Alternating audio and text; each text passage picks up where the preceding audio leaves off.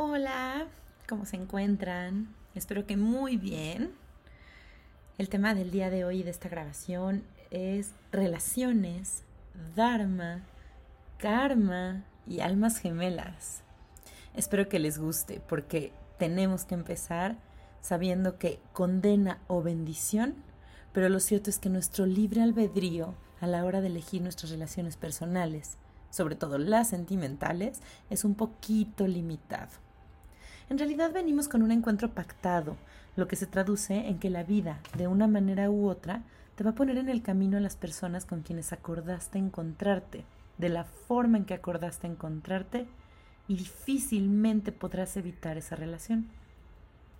En algunos casos directamente encarnamos como miembros de la misma familia, asegurándonos así que la relación ocurra, aunque en otros podemos nacer en polos opuestos del planeta con la certeza de que acabaremos encontrándonos como así ocurre, porque el encuentro entre dos almas que pactaron encontrarse es inevitable.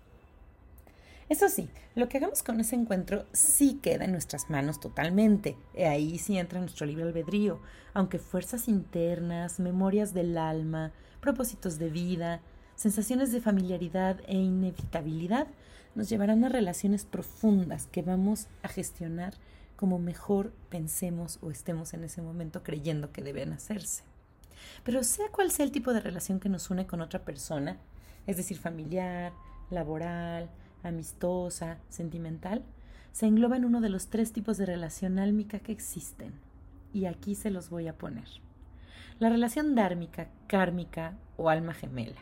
Lo primero es reconocerlo, porque esto nos permite evolucionar, nos permite extraer de la relación todo el aprendizaje que tiene para cada una de las partes, pero profundamente nos permite, aquí y ahora, vivir en paz y en amor.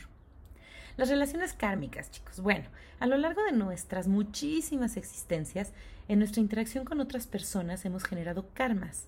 Generar karma significa que ocurrió un desequilibrio, que alguien dañó o que el otro fue dañado.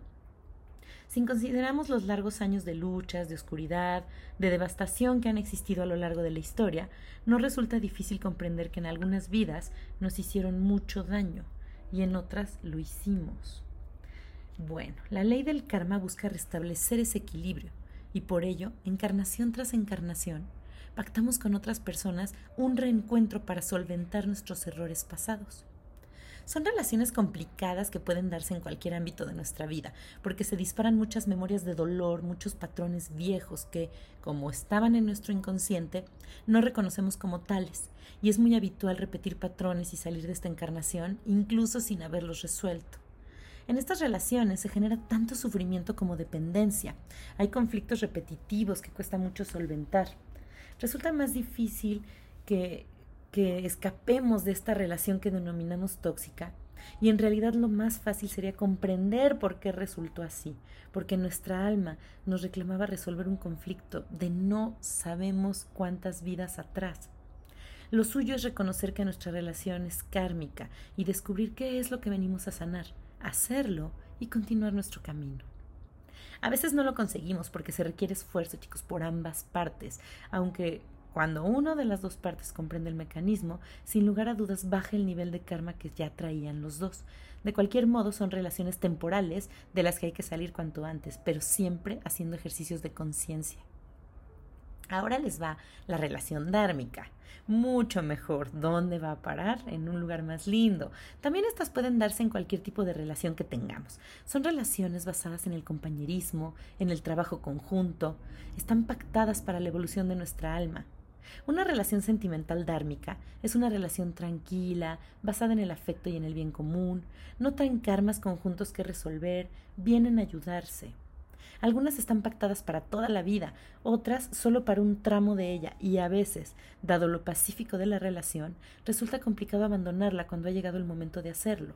Pero recuerden, también pueden ser para toda la vida. No hacerlo implica que no vamos a estar disponibles para pactos posteriores, para otros aprendizajes que nos están esperando, en el caso de que real y auténticamente sintamos que es momento de abandonarla y nos aferremos. Ahí empezamos a generar entonces karma también. Soltar una pareja dármica cuando ha llegado el momento es un gran acto de amor, y como compañeros del alma que han venido a eso, cuando se hace desde el amor, la pareja es capaz de encontrar nuevas formas de relacionarse desde el compañerismo que les une. Eso sí, cada cual en su propio camino. Almas gemelas, llamas gemelas, complementos divinos es nuestro tercer tema. Tanto relaciones karmáticas como dharmáticas son confundidas a menudo con el alma gemela. Para empezar, tenemos muchas relaciones kármicas y dármicas, pero una única llama o, o, alma gemela para toda la eternidad, nuestro complemento, la otra polaridad de una misma esencia. Podemos confundir una relación dharmática porque las almas gemelas sin duda vienen a apoyarse, solo que en ocasiones de manera menos dulce, ya que son auténticos catalizadores de todo lo que nos queda por sanar. Por ello, la complicidad, el afecto, la amistad que surge en ambos tipos de relación puede llevar a la confusión. Una diferencia fundamental es que cuando las, las, almas han pactado encontrarse en una encarnación, no es para un tiempo, es para no separarse más. Es una conexión tan sumamente potente e inevitable, tan diferente a todo lo vivido. Tiene que ser así porque no tenemos nada más que una, que resulta muy complicado entender qué nos está pasando, tan intensa que hasta se coloca en un sitio donde se dan ciclos como de corredor o de cazador. Y en ese aprendizaje de relacionarnos de forma tan diferente surgen episodios de dolor. De ahí que personas que vivan relaciones karmáticas crean que están en una relación de almas gemelas, pero no, nada más lejos de la realidad.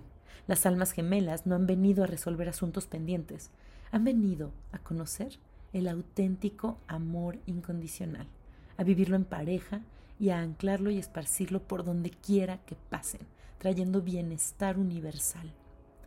Chicas, estos fueron nuestros, nuestros tres temas de hoy. Es muy interesante que a lo mejor empecemos a checar quién fue mi relación karmática, quién fue mi relación dharmática. He tenido esta relación de alma gemela. Hay que acordarnos que venimos también con con posibilidad de tres proyectos, proyecto individual, proyecto de pareja y proyecto de familia. En la medida en la que yo me conozca y reconozca lo que me va haciendo sentir feliz, llegando a un punto en el que incluso puedo compartirme con los demás desde lugares muy amorosos, entonces voy a ir sabiendo reconocer a estas almas sin confusión, sin tanto dolor. Pero las tres nos traen crecimiento espiritual que no tiene precio, a eso también venimos. Chicos, les mando un beso, espero que se encuentren muy muy bien en esta cuarentena, que sigan disfrutando y cualquier duda relacionada ya saben que me pueden escribir. Eh, si, si consideran que esto le puede servir a alguien, también por favor compártanselo. Y si alguien más quiere incorporar a alguien a este grupo, pues adelante, nada más mándenme su contacto en un mensaje privado y lo incorporamos, ¿sale? Les mando abrazos, besos y mucho, mucho, mucho cariño. Hasta la próxima.